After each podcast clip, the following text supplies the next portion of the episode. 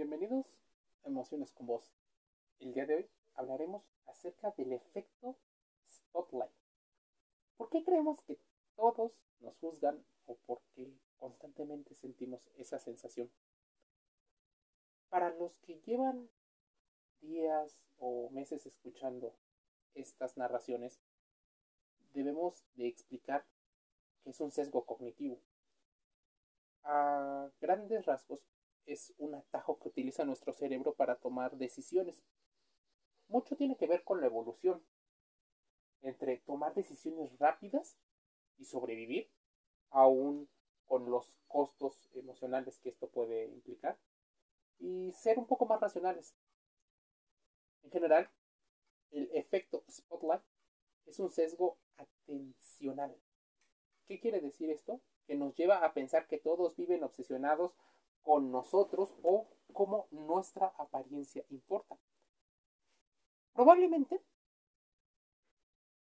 te has notado, por ejemplo, con las uñas mal pintadas, con el cabello desordenado. Muchas frases indican algunas sensaciones de que el otro nos está juzgando. Lo cierto es que en la mayoría de los casos, la gente con la que interactuamos ni siquiera se fija en ello pero podemos llegar a obsesionarnos con ese detalle en concreto, tal vez porque podría hacernos quedar mal, creyendo que todo el mundo va a verlo. Mira, cuando estamos en un grupo, porque el humano tiene una tendencia de animal gregario, tendemos a caer en este efecto, el efecto spotlight.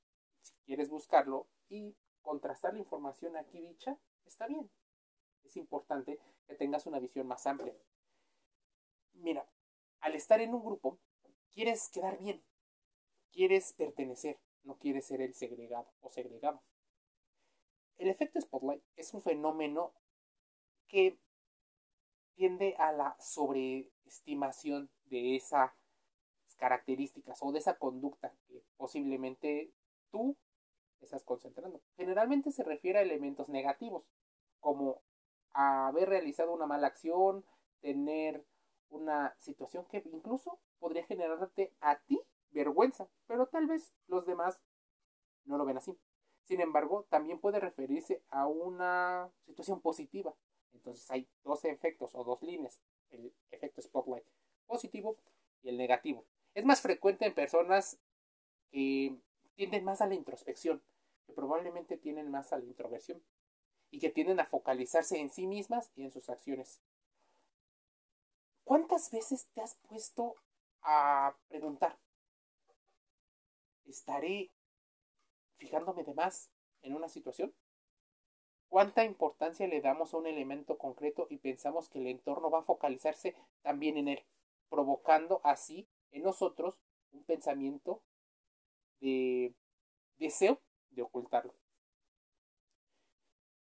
Pero en ocasiones perdemos esa, esa perspectiva, esa visión y nos olvidamos de que no somos el núcleo de la vida de otras personas, que las otras personas incluso pueden ser un poco egoístas y ni siquiera darse cuenta de nosotros o de lo que hacemos. Existen experimentos realizados. Te voy a contar a grandes rasgos uno de la Universidad de Cornell en la Universidad de Cornell, se le pidió a los estudiantes que se vistieran con camisetas que ellos consideraban ridículas o vergonzosas. Tras ello, se le pidió que evaluara el número de personas que se habían fijado en ese detalle considerado como penoso, vergonzoso o que no se mostraría. También se les preguntó a las personas qué habían observado. La contrastación de datos reflejó que menos de la mitad de las personas participaban en este experimento pensaban que no había pasado nada, que realmente no había nada en que fijarse. Digamos que se igualaron las variables. En el mismo experimento se ha llevado a cabo en múltiples maneras y resultados. De hecho, hay uno muy particular relacionado con el mundo del deporte.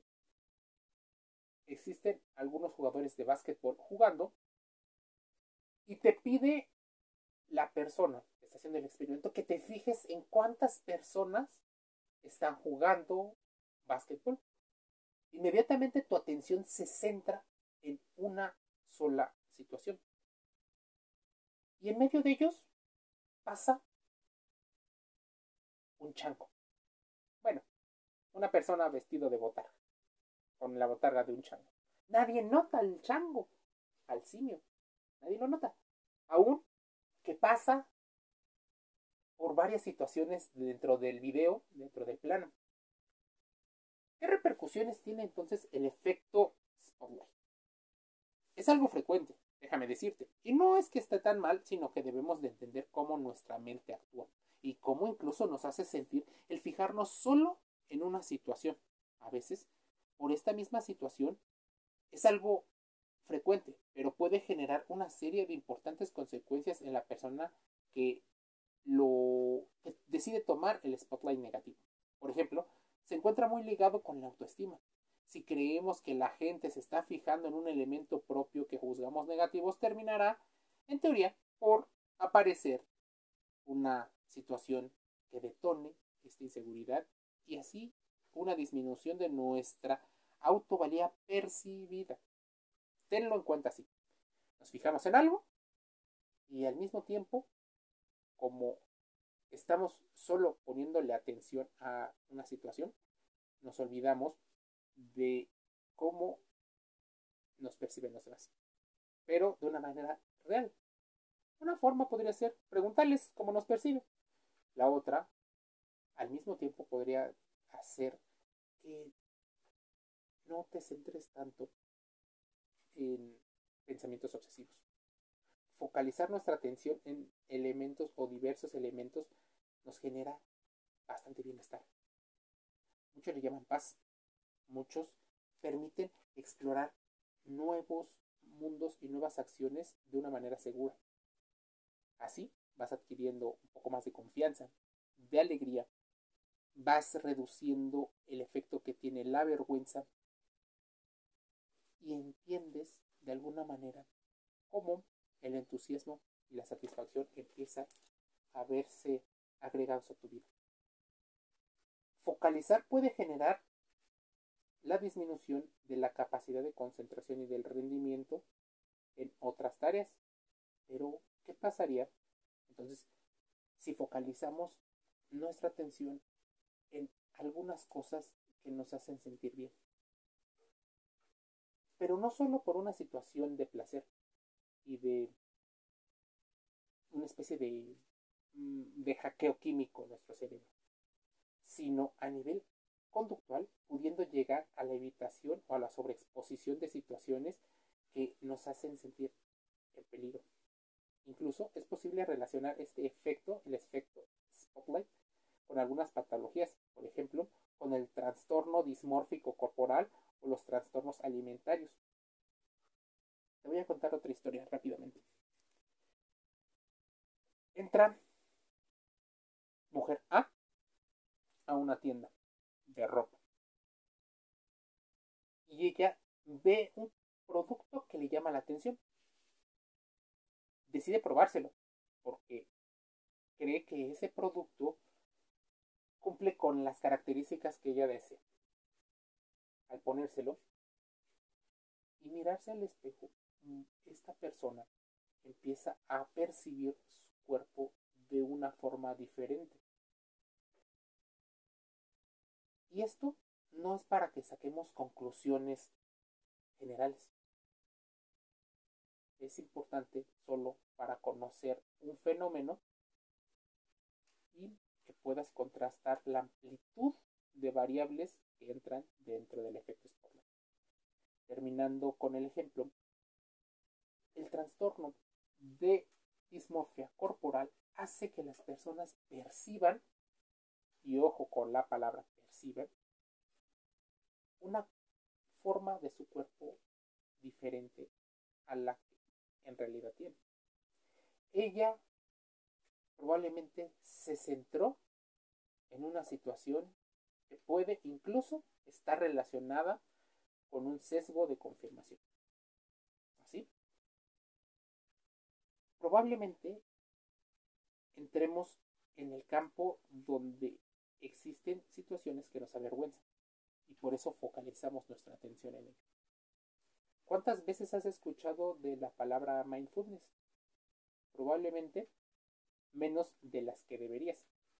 Pero esa es una oportunidad para darle una oportunidad a entender cómo tu cerebro es como una carretera en la cual tiene varios, varias vías, varios carriles en los cuales entrar. El pensamiento racional y no el mágico te permite ampliar la cantidad de carriles según la afluencia de pensamientos. Así, es importante para encontrar algunas soluciones. Si no, las encuentras de manera fácil, sabes que lo que debes hacer es recurrir con un profesional de la salud mental.